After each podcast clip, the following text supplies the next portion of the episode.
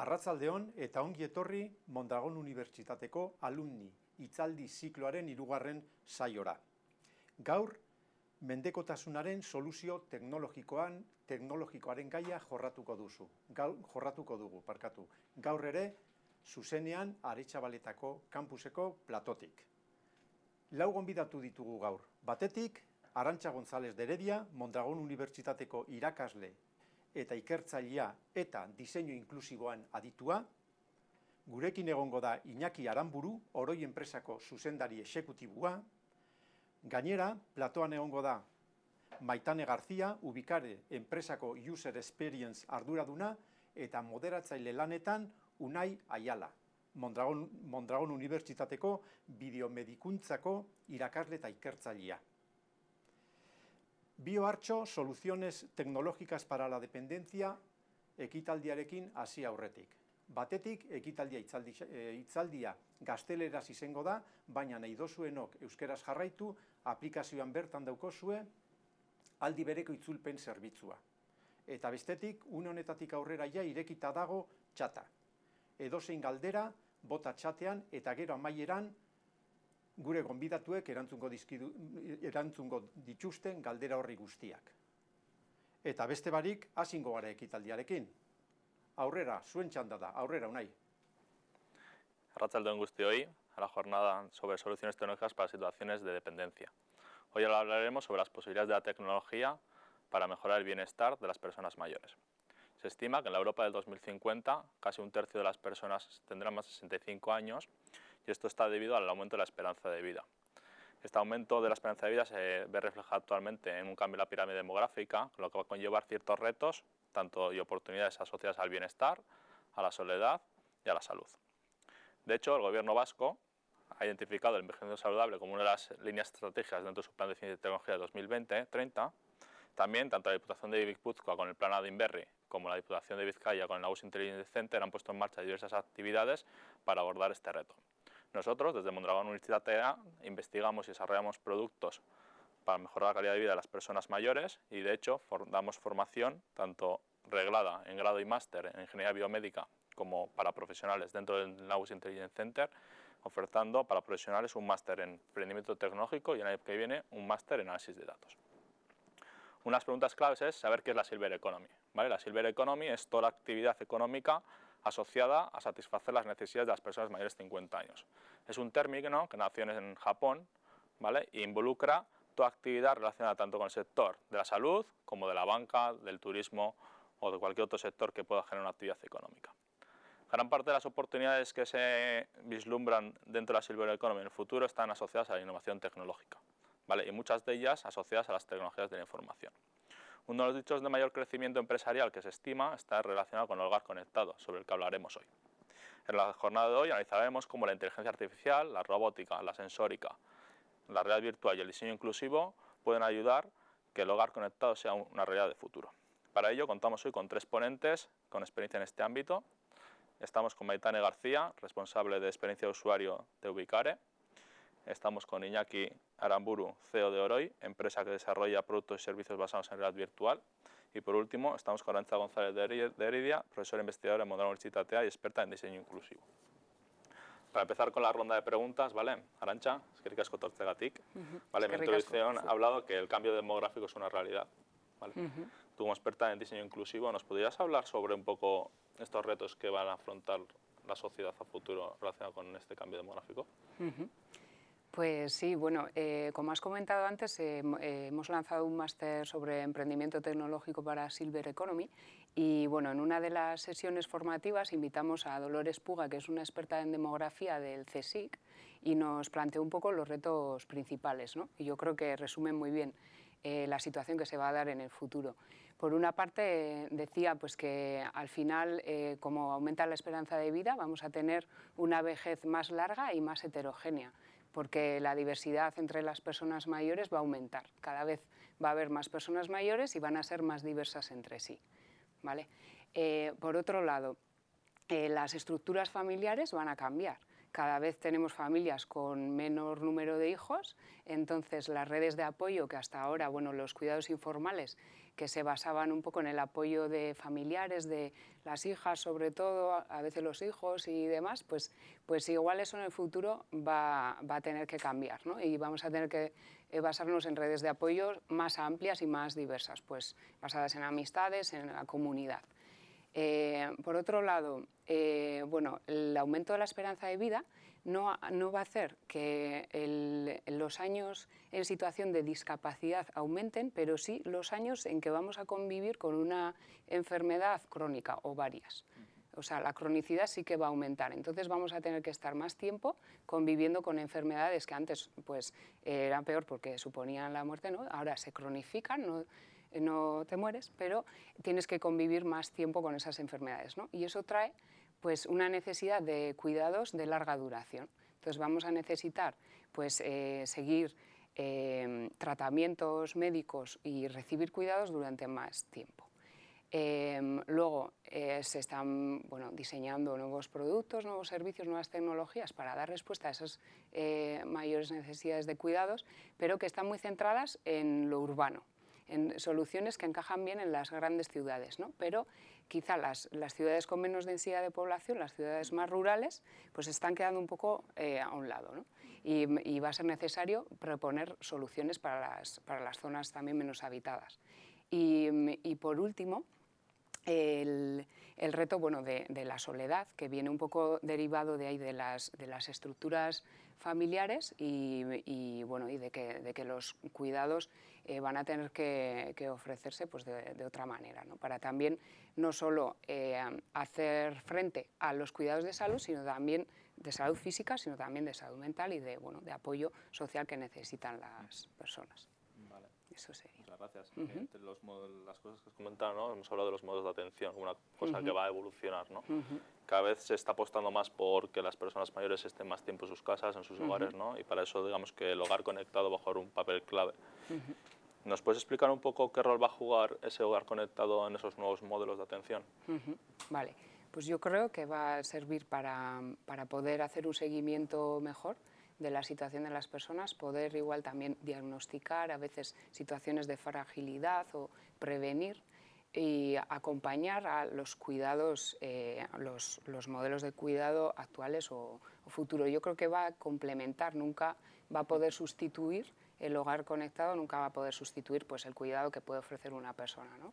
Eh, los cuidados requieren de una dedicación intensa eh, de las personas. O sea, eh, para levantar a una persona de la cama o hacerle compañía o ayudarle a comer, pues es difícil que, que la tecnología, bueno, el, el, hogar conectado vaya a sustituir todo eso, ¿no? Y es, bueno, difícil y además no sé hasta qué punto, pues, ético o, sí, o el sí. mejor modelo, ¿no? Entonces yo creo que va, va a servir como complemento sí, y eh, que va a hacer como más eficiente los, los nuevos modelos de cuidados.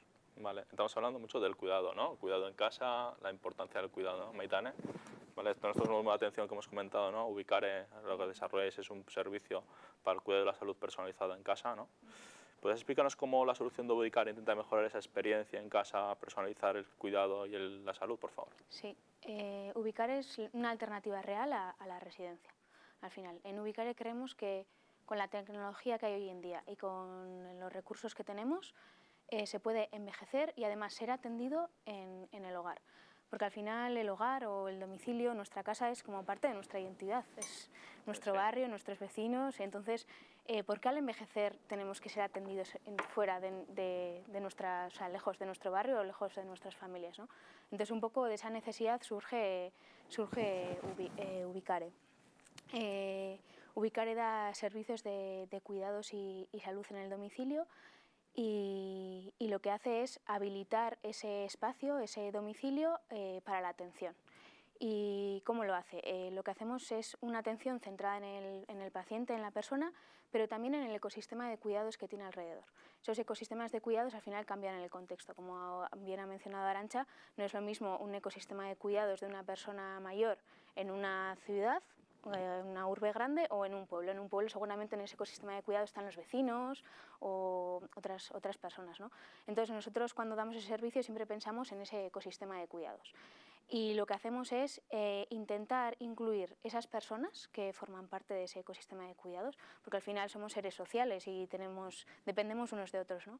Entonces lo que intentamos es coger ese ecosistema de cuidados y formar parte, que ellos formen parte de nuestro equipo de cuidados, de nuestro equipo profesional. Entonces son partícipes de ese, de ese cuidado y eso es algo que, que habilita los cuidados en, el hogar. Esa es la primera parte pero ¿quién lidera y quién coordina a todas esas personas y todos esos profesionales que tienen que ir al hogar? ¿no? Pues tenemos el, el rol de la enfermera gestora, que es al final una, una coordinadora, la que tiene una visión eh, global de la persona y, ve esa continuidad de, del cuidado y, coordina un poco, digamos, a, esos profesionales. Entonces, por un lado, eso tenemos el ecosistema de, cuidados, por otro lado, la, la enfermera de caso y por otro, eh, la herramienta que habilita que esos cuidados sean más efectivos y más democráticos porque van a poder llegar a, más hogares, que es eh, Naya, que es nuestra inteligencia artificial o nuestro, nuestro cerebro, que es nuestra herramienta. Vale, eh, muy importante, todo lo has comentado. Eh, lo que hemos un poco en la herramienta de inteligencia artificial, ¿no? Digamos que estamos hablando de tecnologías, la inteligencia artificial es una de las tecnologías del futuro, me gustaría que nos comentases un poquito cómo la, esas tecnologías de inteligencia artificial junto a sistemas de motivación avanzados, cómo van a cambiar o revolucionar los cuidados al futuro, cómo lo vislumbráis. Eh, sí, eh, ahora, en, bueno, Naya en, en, la actualidad es un software eh, medical device o producto, uh -huh. producto sanitario eh, que lo que hace, bueno, utiliza una taxonomía llamada Nanda Noknik, que bueno, es, muy, es muy sencilla de, de entender. Al final lo que hace es, eh, cuando las familias activan, activan nuestros, nuestros servicios, eh, la, enfermera, la enfermera gestora lo que hace es un diagnóstico geriátrico integral y hace un diagnóstico de esa persona de una forma integral, no solo a nivel funcional, también eh, social, ¿no? si tiene una red de apoyo sólida, eh, a, nivel, a nivel mental es un, un, diagnóstico muy completo. Y eso serían los, los NANDAS, los diagnósticos. Y eso nos ayudaría a, nos ayudaría a Naya a identificar esos diagnósticos. Luego estarían los, los NOCs, que funcionan esos diagnósticos. Tenemos unos objetivos que alcanzar, es decir, esa persona, en función de, de ese ecosistema de cuidados que tiene, en función de sus capacidades, pues tendrá unos objetivos diferentes, diferentes a, a otras. Y luego tenemos una fase de, de intervenciones, es decir, programamos unas intervenciones en función de, de las necesidades de, de, esa persona y de, ese, y de ese ecosistema. Y, por ejemplo, si hay una caída en el hogar, eh, lo que haría Naya sería reevaluar a esa persona y decir, jo, pues igual esta persona necesita intervenciones eh, relacionadas con la actividad física. Entonces, eh, realizaríamos uh -huh. intervenciones en el hogar supervisadas por un profesional físico y, y, de esta manera tendrían las familias un plan personalizado a, a sus necesidades. Y esta es, una, es la forma que, que tiene de trabajar Naya, que al final estos planes de cuidados están consensuados, es una toma de decisiones compartida con la familia y con el paciente, porque muchas eh, familias, pues igual algunas intervenciones pues no, no, les apetece o quieren priorizar otras. Entonces la Naya lo que hace es habilitar que, que o asistir a, a, esos ecosistemas de cuidados y habilitar ese, ese plan de cuidados. Uh -huh.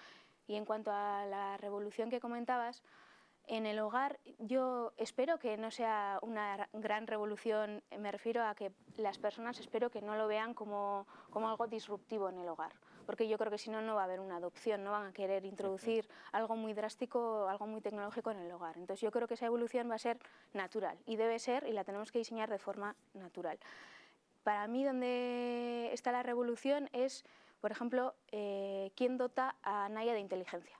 En, Ubicare lo que hacemos es, tenemos un equipo de conocimiento que son eh, profesionales médicos, son enfermeras y, doctoras, que identifican las últimas guías prácticas y las traducen a lógicas y a algoritmos. Uh -huh.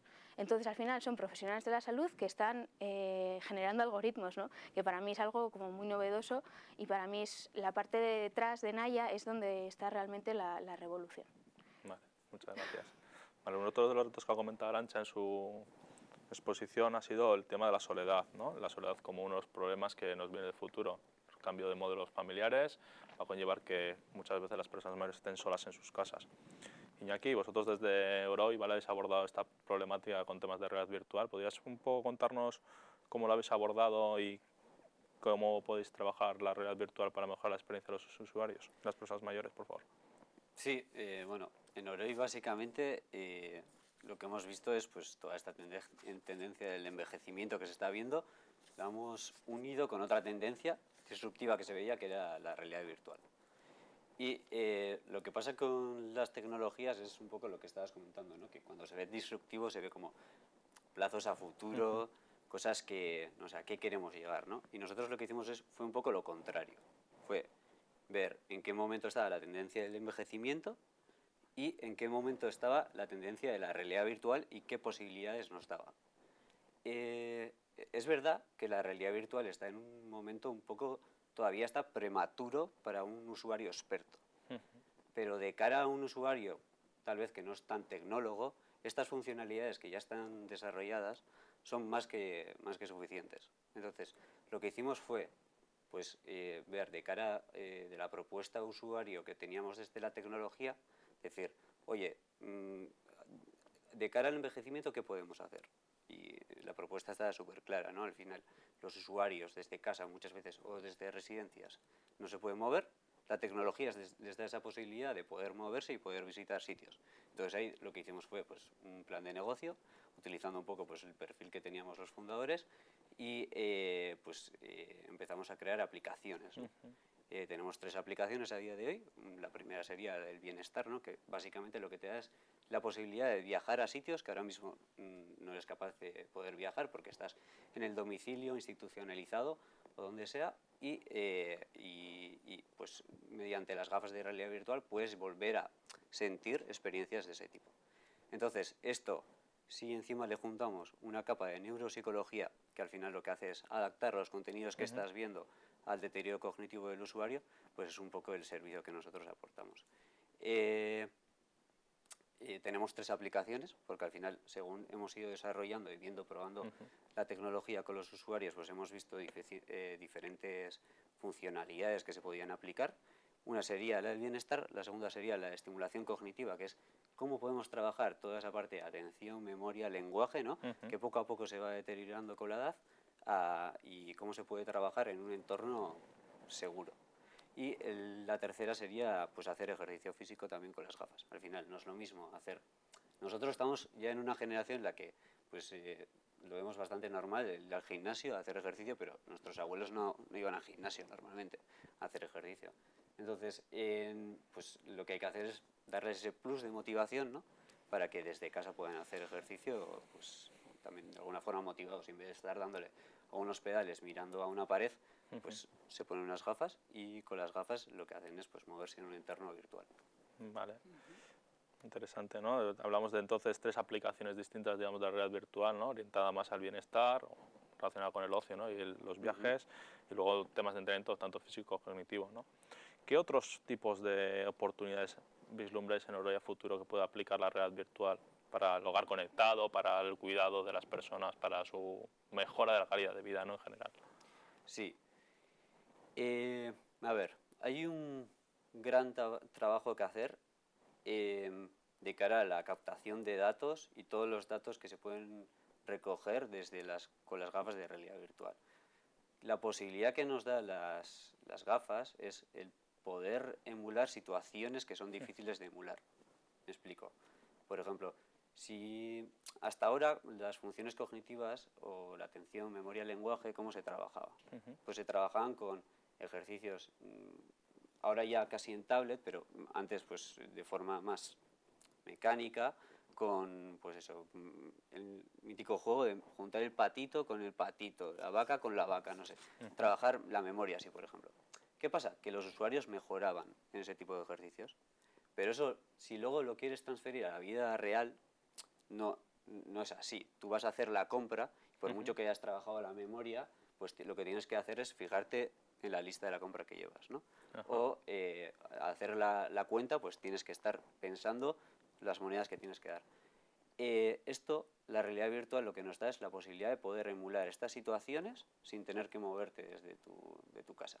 Y puedes estar trabajando en sacar dinero del banco, el todas esas cosas que a priori no están tan adaptadas para el usuario con, con las gafas. Pues esto es una cosa que ya, ya estamos trabajando en ello, pero sí que eh, lo que todavía queda bastante trabajo es en cómo somos capaces de según cómo está el usuario haciendo esos ejercicios, extraer, mm, vamos a decir, eh, eh, saber en qué momento está ese usuario, de deterioro cognitivo, de habilidades, sería un poquito el trabajo que, tenemos que hacer para luego convertirlo en una, en una herramienta todavía más útil.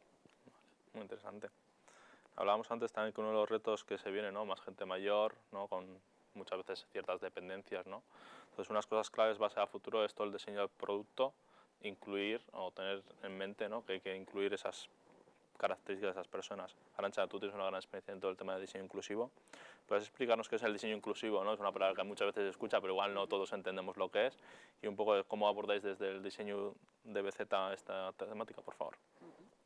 Vale, pues bueno, el diseño inclusivo es eh, diseñar productos y servicios que sean utilizables y bueno, útiles y utilizables por el mayor número de personas eh, razonablemente posible. O sea, que tengamos en mente eh, cuando estamos diseñando algo que existe diversidad, que existen personas con necesidades, características diferentes y que, y que las incluyamos y que, y que, los productos y los, servicios que diseñemos sean fáciles de utilizar para todas las personas. ¿no? Eh, eso por un lado, eh, porque el diseño inclusivo muchas veces está enfocado a las capacidades, ¿no? pues la capacidad visual, auditiva, la cognitiva, eh, la capacidad de comunicación, la movilidad, la destreza, entonces, cuando vamos a utilizar productos y servicios, eh, es necesario tener eh, ciertas capacidades. ¿no? Si ese servicio me está pidiendo más capacidades de las que yo tengo, ahí me está excluyendo. Entonces, eh, por una parte sería eso, y por otra parte sería reconocer la diversidad también de las motivaciones de las personas y las necesidades. Por ejemplo, entre las personas mayores se ve muy claro pues, que hay algunas que quizá sí que están dispuestas a introducir pues, sensores en casa, tecnologías y demás, pero otras no. También eh, vemos pues, que hay personas que llegan a cierta edad pues, con un estado de salud muy bueno y que igual lo que, lo que tenemos que plantear son servicios, pues no sé, para disfrutar del ocio o de, de otro tipo de actividades. ¿no? Y bueno, y que me enrollo. Eh, ¿Cómo lo abordamos en el DBZ? Me preguntabas, pues, pues bueno, eh, utilizamos una metodología de innovación centrada en las personas que está dividida en distintas fases desde la búsqueda estratégica, la exploración de necesidades, la ideación de nuevas ideas, el desarrollo de los productos y la implementación. ¿no? Y bueno, en cada una de esas fases tenemos distintas herramientas para incluir esta diversidad.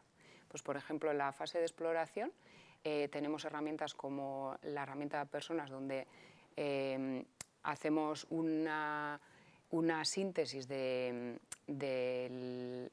la búsqueda o del análisis que realizamos al principio de los proyectos, donde realizamos entrevistas, observaciones con personas reales y ahí siempre nos, encargamos de incluir a personas diversas dentro del proceso. Ahí contamos con la ayuda del CARTU, que es la Federación de Asociaciones de Personas con Discapacidad de Guipúzcoa, eh, luego otras asociaciones como Euskal Gorrak o, la Asociación de Esclerosis Múltiple de Álava o la Fundación 11, que nos, nos permiten contactar con personas con discapacidad que participan en nuestros proyectos y bueno, y eso, realizamos distintas entrevistas, observaciones y demás, y luego las sintetizamos como en perfiles de personas, ¿no? pero perfiles pues, para tener siempre presente esa diversidad y no olvidarnos y, caer al final en los prejuicios que tenemos todos ¿no? en la cabeza. Eh, después también tenemos distintas bueno, herramientas, equipamientos para simular eh, capacidades distintas, pues gafas que simulan pues, glaucoma, cómo se va perdiendo la visión periférica, o degeneración macular, que sería el, el efecto contrario, o un andador, una silla de ruedas, pues para ponernos en la situación de las personas usuarias, ¿no? por ejemplo, cuando van a hacer la compra. Ese es un ejercicio que hacemos todos los años y que, y que es muy enriquecedor.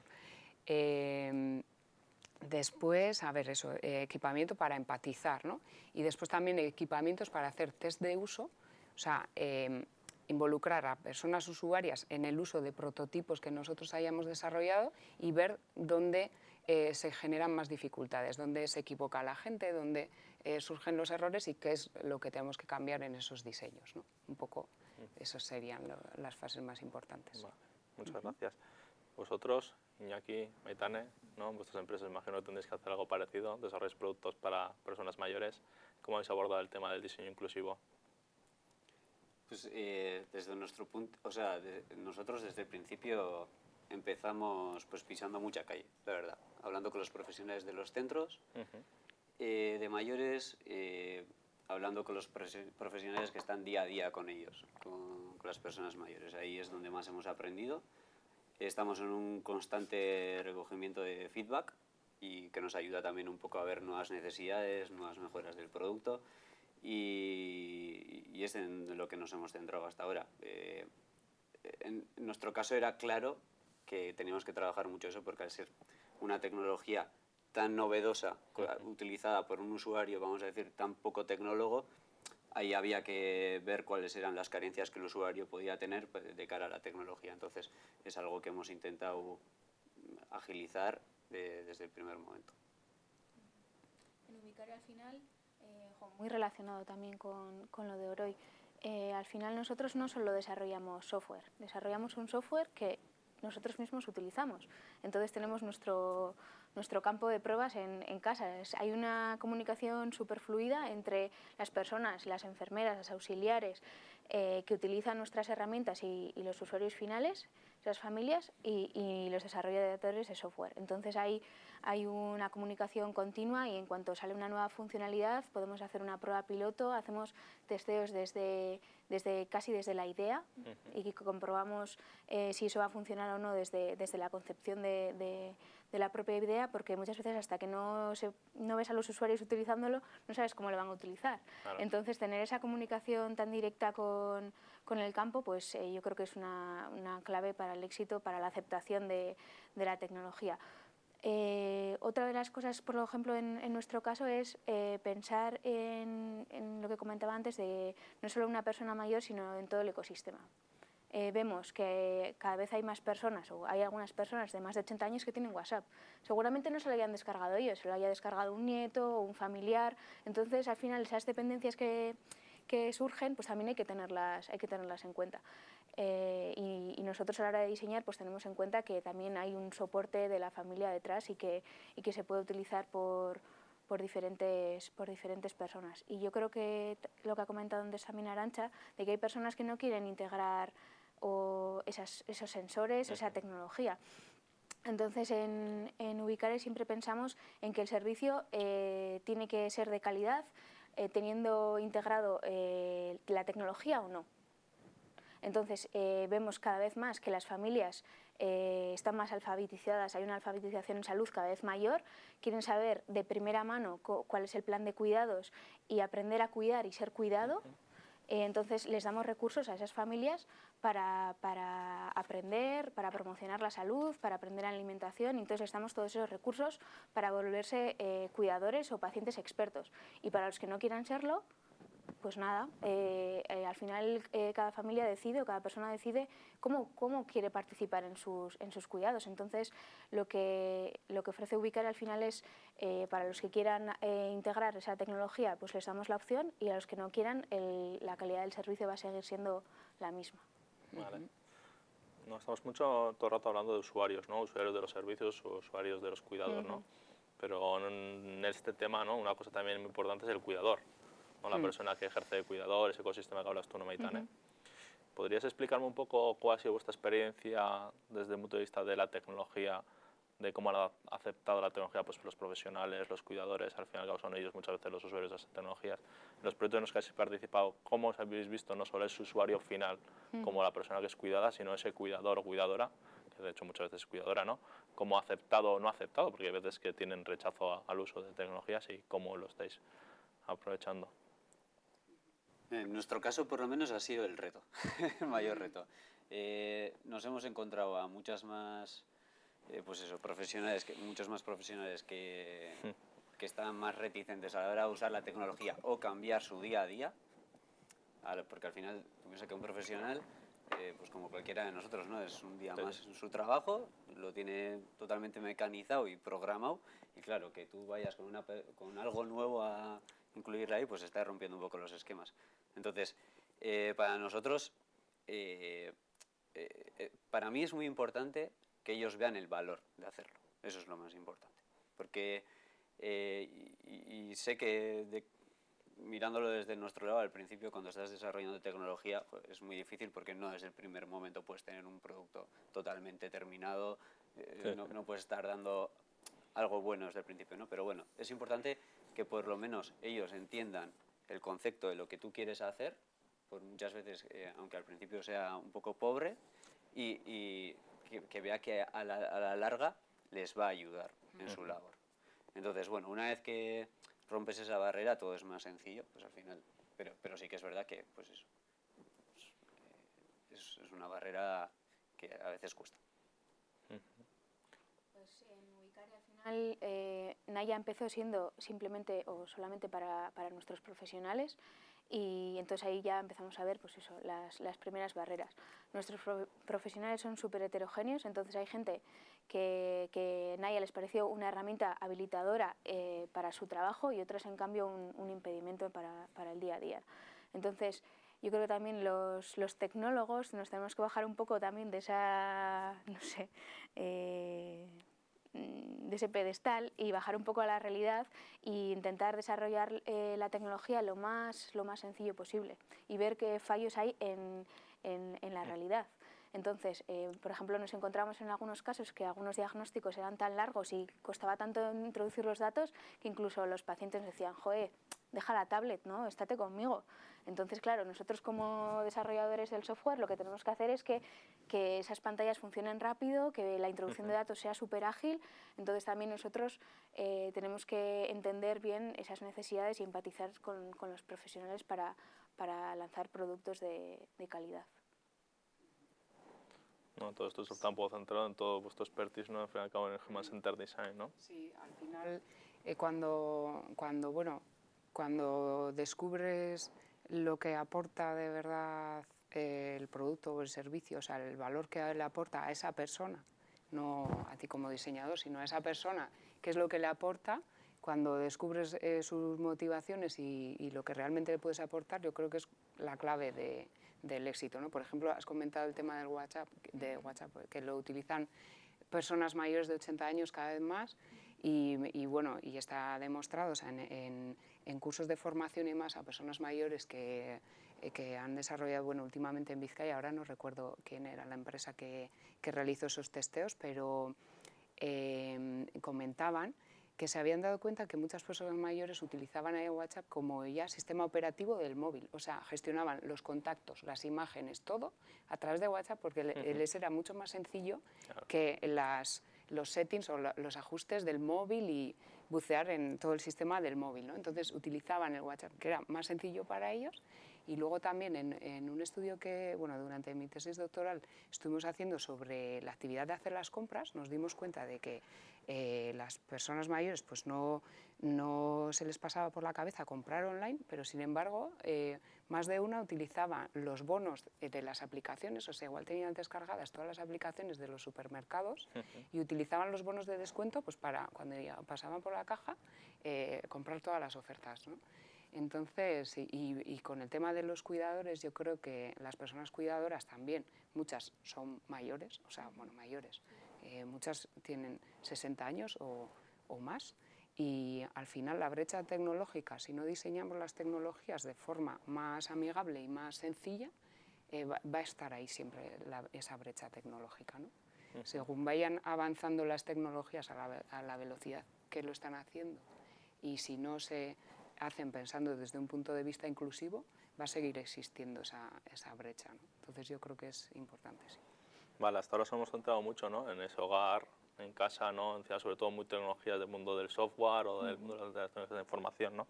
pero existen otras tecnologías, bueno, no sé, disruptivas o novedosas, uh -huh. que también van a aportar un valor añadido, como pues la impresión 3D, la robótica, etcétera, ¿no? Uh -huh. Vosotros como expertos, digamos un poco el tema del envejecimiento, ¿cómo veis que estas tecnologías también pueden aportar nuevas ideas o nuevas oportunidades empresariales? Pues nosotros, por ejemplo, eh, que estamos constantemente pues, eh, revisando un poco el mercado, cuáles son las tendencias, qué es lo que se está aplicando, pues desde Japón se está viendo claramente que todo el tema de robótica asistencial uh -huh. está, está en auge y que, que, son empresas que de verdad están consiguiendo inversión, que de verdad están consiguiendo eh, introducir su producto en el mercado. Al final, eh, por lo menos eh, desde mi punto de vista, tanto barriendo un poco para casa desde la realidad virtual y también la parte de la robótica, son tecnologías que tienen mucho que decir en esto. ahora mismo uno de los problemas, bueno, en el momento, eh, mundo asistencial hay dos problemas. Uno, eh, la falta de personal, la falta de recursos para ese personal, ¿no? Y eso va a seguir y lo que podemos hacer en este sentido es ayudar a esos profesionales a que su labor sea más eficiente. Y eso eh, se va a conseguir mediante la tecnología. Entonces, eh, la robótica, la, la persona va a seguir siendo necesaria en el cuidado pero lo que vamos a hacer es dotarle de mejores herramientas para que su trabajo sea más eficiente. Y ahí eh, entra la robótica en juego, tanto ya sea para cosas funcionales como vamos a levantar a esta persona y lo que antes era cargar de una persona para, para levantarlo, ahora hay pues, una grúa, eh, a, no sé, a detectores, a cosas que pues incluso les mm, distraigan en esos momentos en los que el, el cuidador no pueda estar con ellos me ocurren muy funcionalidades, la verdad. Luego has mencionado el, el, tema de la impresión 3D y algo curioso que, que, yo desconocía, bueno, o había visto así, pero, pero no pensaba que estaba tan cerca ya de mercado, es el, el tema de los alimentos eh, impresos en 3D para personas que tienen problemas, eh, como es disfagia, problemas al tragar y demás, que ahora mismo la solución que se les ofrece son pues igual purés y están todo el día comiendo puré o gelatinas o y entonces pues sí que hay empresas que se están enfocando en eso, en cómo hacer alimentos más atractivos y más de, con otra, no sé, que ofrezcan otra experiencia ¿no? a la hora de comer pero que eviten los problemas eh, a la hora de, tragar pues, que tienen algunas personas mayores.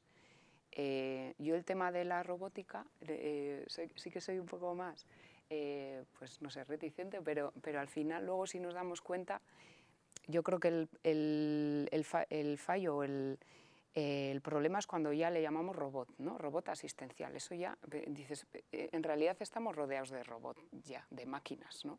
O sea, eh, lo que pasa que el darle el aspecto ese de como humanizar la máquina... Más frío, ¿no? Eh, eh, sí, como que parece que viene a sustituir a, a, una persona y no, y no es así, si es que estamos rodeados. El móvil es un ordenador súper potente que hace las funciones de un montón de, de personas, ¿no?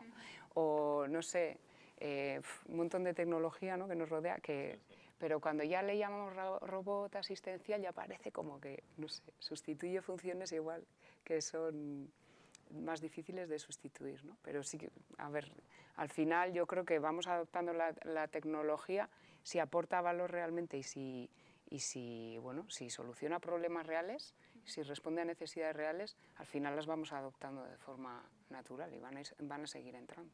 Y no va a ser para todas las personas. Al final, como has comentado, los, el envejecimiento al final las personas eh, somos súper heterogéneas. Entonces hay algunos que sí que optarán por esas tecnologías y que otros, y otros no. Y entonces la tecnología también será como mucho más diversa porque se irá adecuando a, a los perfiles de, de cada uno. Y, y, lo comentado antes del tema de los, de los profesionales, que van a salir nuevas profesiones que, que ahora mismo ni, ni, pensamos, mucho más multidisciplinares, eh, que, que, pues eso, que todavía no, no llegamos a, a entender o, o, a ver. ¿no? Pues, por ejemplo, especialistas en temas de 3D y alimentación. ¿no? Es algo que que la tecnología 3D no es nueva, pero bueno, eh, es bastante innovadora y, bueno, pues, pues, eso aplicado a este sector pues, pues crea nuevos puestos de trabajo y nuevos perfiles profesionales. Y luego también una cosa que ha venido con este tema, que también a veces vemos como el, robot que sustituye a la persona como algo negativo, pero también es verdad que hay personas que necesitan tantos cuidados que al final está su, su casa invadida continuamente por distintas personas. ¿no? Pues primero la enfermera hacerme una cura, luego el fisio, luego tal, luego y al final es un montón de gente que está entrando en tu casa que pues que tampoco es agradable. Entonces si la, si la tecnología puede ayudar a que se reduzca el número de personas que entran cada día a tu casa, pues igual a veces ¿no? también puede ser una, una ventaja y el hacer todo eso más. En ese aspecto se habla mucho del cuidador aumentado, cuidador empoderado, ¿no? que al fin y al cabo le das nueva tecnología, nuevos medios para, digamos, hacer más eficiente, como comentaba antes Iñaki, ¿no? su, su trabajo.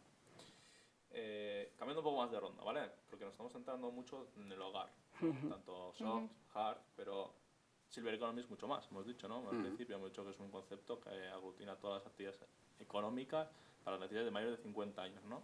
Y ese cambio demográfico está claro, vamos a tener más gente mayor, más posibilidades de negocio. Me gustaría que hablaseis un poquito pues, en otros nichos de mercado, como puede ser el sector más del ocio, de las finanzas o más de salud, como más del medical device, ¿no?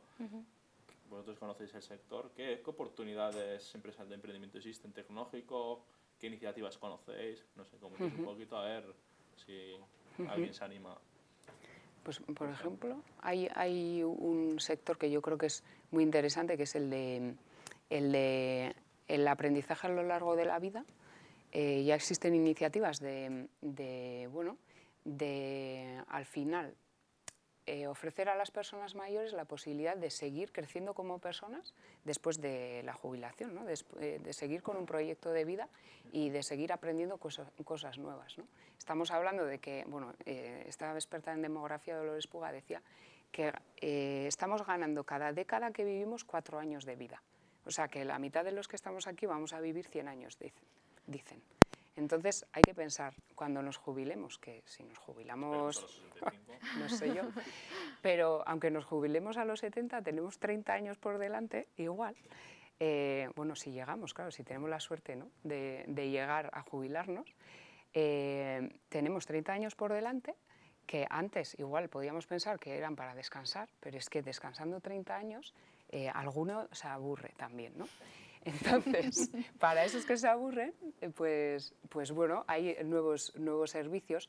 Por una parte, eh, bueno, hay una carencia de orientación de muchas, muchas personas que cuando se jubilan dicen, ¿qué hago yo ahora con mi vida? O sea, si me dedicaba todos los días eh, 10 horas a, mi trabajo, o 8 horas o lo que sea, a mi trabajo, que me hacía sentirme realizado, ¿qué tal? ¿Ahora qué hago? ¿Ir al monte todo el rato?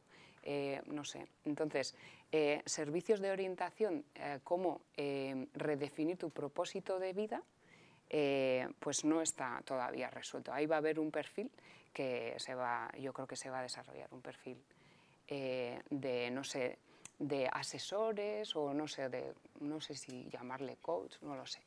Y, negocios en, en, ese sentido, en, en, aprendizaje a lo largo de la vida. Existe una, una iniciativa que se llama Vilma, que además creo que, que uno de los creadores es de, es de Arrasate también, eh, como tipo estos portales tipo doméstica, donde tienes cursos, cursos cortitos para aprender yo qué sé, diseño gráfico o macramé, pues bueno, lo mismo pero para personas mayores. Y es pues una clase de yoga o de tai chi o de aprender eh, fotografía o a utilizar Excel o utilizar el smartphone, ¿no? Entonces cada vez están surgiendo más iniciativas de esas y el mensaje es empoderar a las personas mayores y hacerles un poco eh, dueñas de su tiempo y de, de, lo que quieren hacer, ¿no?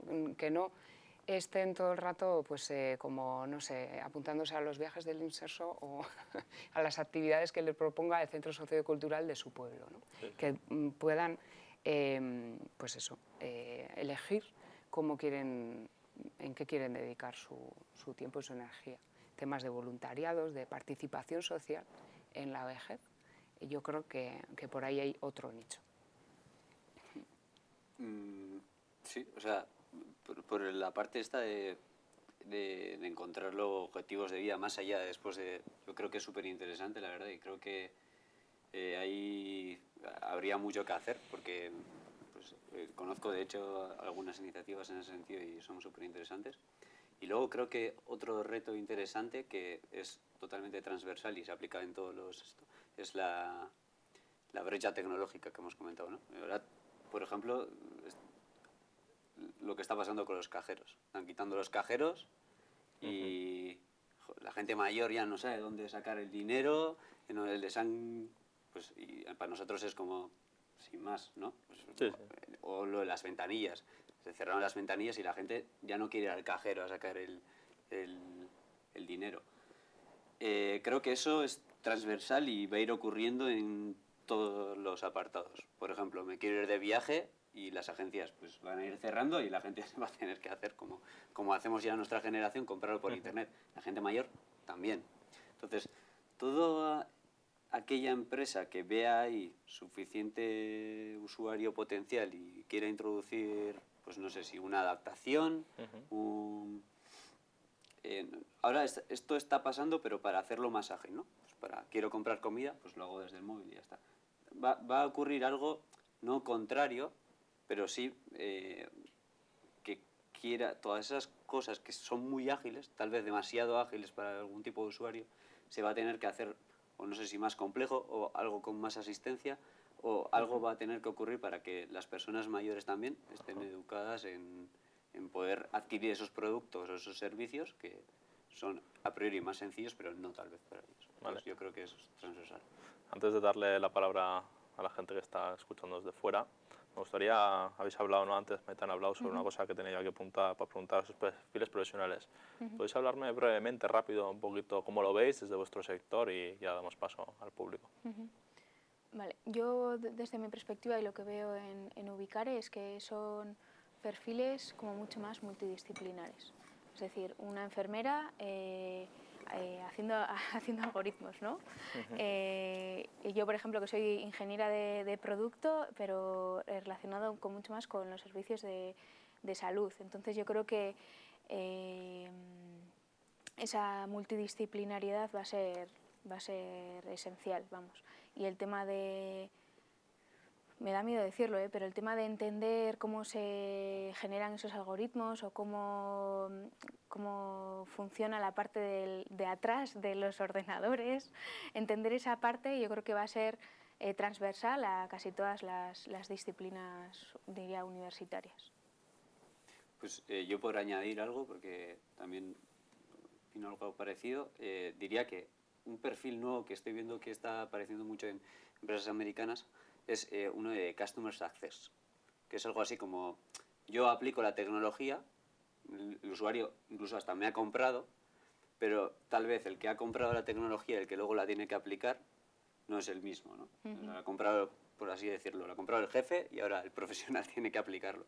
Entonces, ahí hay un perfil intermedio que se ocupa de hacer como el seguimiento diario a ese profesional de llamarle y decirle, oye, mm, ¿qué tal estás viendo? Porque muchas veces con estas tecnologías lo que pasa es que eh, los cogen y lo compran y lo dejan en un cajón, porque rompe su día a día y se queda ahí un poco apartado, ¿no? Entonces hay un perfil nuevo ahí que, que me gusta, que es ese, básicamente, eh, seguimiento al cliente para ver cómo se está aplicando y para ayudarles en, ese, en esa adaptación a la tecnología. Vale y yo diría también ese perfil intermedio que está entre el tecnólogo y el etnógrafo, o no sé, el diseñador, que hace como de traductor ¿no? de las necesidades de las personas a qué tipo de tecnología necesitamos, o es tecnología o no es lo que hace falta. ¿no? Porque a veces partimos como del otro extremo y, se nos olvida eso, pues partir de, las necesidades reales y los deseos de, la gente. ¿no? Vale, es que digas con que vamos a dar paso a las preguntas que nos han lanzado.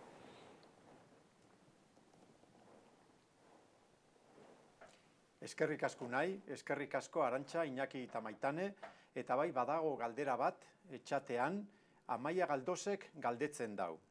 ¿Cómo creéis que cambiarán las características de las personas mayores en el futuro? ¿Seguirá existiendo brecha tecnológica? Ea ba, zer dio zuen. Bueno, yo creo que, que, que, claro, pues el perfil de las personas mayores va a cambiar. Por supuesto, cada vez son más las personas que utilizan pues, smartphone o, todo tipo de tecnologías, pero seguirá evolucionando todo y, por ejemplo, bueno, antes de, la grabación ¿no? hablábamos del metaverso y de, las criptomonedas y demás, pues bueno, eh, yo ahora mismo pues en ese mundo también me siento un poco pues, eh, al otro lado de la brecha, ¿no?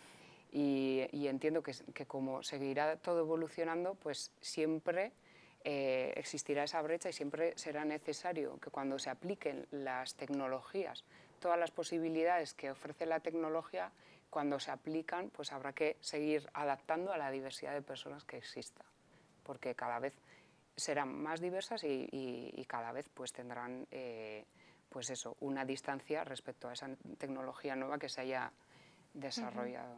¿no? sé si opináis lo mismo.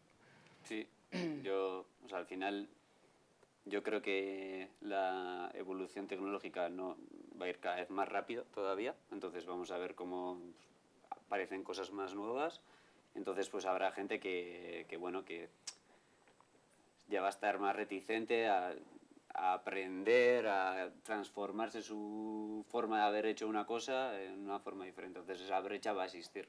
Entonces el reto va a estar en cómo, cómo rompemos esa brecha, cómo nos habituamos al cambio. La pregunta es muy interesante. Al final, ¿cómo van a ser las personas mayores en el futuro? ¿no? Pues si tenemos suerte somos nosotras. Entonces esas personas mayores pues serán lo que nosotros deseamos y, y lo que nos gusta hoy, pues igual no nos gusta en el futuro, pero más o menos vamos a ser nosotros, entonces vamos a saber muy bien eh, cómo van a ser esas, esas, personas y cada uno, pues eso, si hay en, esta, en la actualidad eh, seguimos siendo jóvenes y ya vemos una brecha con algunas tecnologías, pues eh, está claro que luego esa decisión de cada uno identificar en qué tecnologías le interesa y, cree que, que, tiene el deseo de utilizarlas y cuáles, y cuáles no. Yo creo que también parte de nuestro trabajo como ingenieros o ingenieras es ser capaz de desarrollar tecnología, pero también hacer la inclusión para todos. ¿no? Porque igual no Arancha tiene que lo que es una criptomoneda, pero sí poder utilizar el día de mañana si sigue en auge. Seguramente sí, porque el otro día alguien me preguntaba algo sobre el metaverso y yo decía, pues es que igual estoy en el metaverso y no, me, y no, y no me he dado cuenta, porque vete a saber, ¿no? Porque al final vamos adoptando tecnología casi sin darnos cuenta, digo, lo mismo estoy utilizando el metaverso y no me he enterado. Pero eso, eso sería lo bueno, ¿no? Eh, que se aplicaran los avances así de forma natural y... Y, y algo me ha venido que quería comentar y y ahora se me ha ido. ¿eh? Se ha convertido en virtual. Sí, sí, sí. Ah, no, sí, sí. Que, quería decir que las personas mayores en el futuro yo creo que van a tener más, más, van a estar igual más empoderadas que las personas mayores que tenemos hoy en día, igual, por ejemplo, las mayores de 80 años de hoy en día, ¿no? Que son mucho más agradecidas o mucho más, bueno, eh, pues conformistas con lo que tienen, ¿no? pues porque han vivido un, pasado diferente, nosotros estamos acostumbrados a, elegir lo que queremos y tenerlo ya, y entonces en el futuro yo entiendo que seguiremos queriendo eso, ¿no? y, que, y que no nos vamos a conformar con el servicio que nos ofrezcan de cualquier manera. Sí, probablemente seamos, no sé cómo más llamarlo, pero sí, demandaremos más. Sí, somos distintos, yo creo. hemos nacido con la tecnología casi, casi. Pero... Eso es. Vale, pues es que ricasco Iruri y Torcegatic. Muchas gracias por venir a los tres. Vale, en resumido, pues hemos visto cómo la tecnología va a ser clave, pero también va a ser clave que haya esas personas detrás cuidando a las personas y que se apoyen esa tecnología. Mm. Aunque nada, es que ricasco guzti hoy eta aurrengo arte. Es que ricasco. Es que ricasco. Es que ricasco. Ba, mila esker, lau gonbidatuei, esan dakoa, oso solasaldi interesgarria izen da, Eta alumni elkartetik bakarrik esan behar dugu, ba, honekin, hirugarren saio honekin bukatzen dugu aurtengo zikloa, eta hurrengo urtean hemen izango gaituzula berrirore. Mi asker e, gaurko partaideei eta aurreko saioetan gurekin egon dien guztiei. Mi asker guztiei.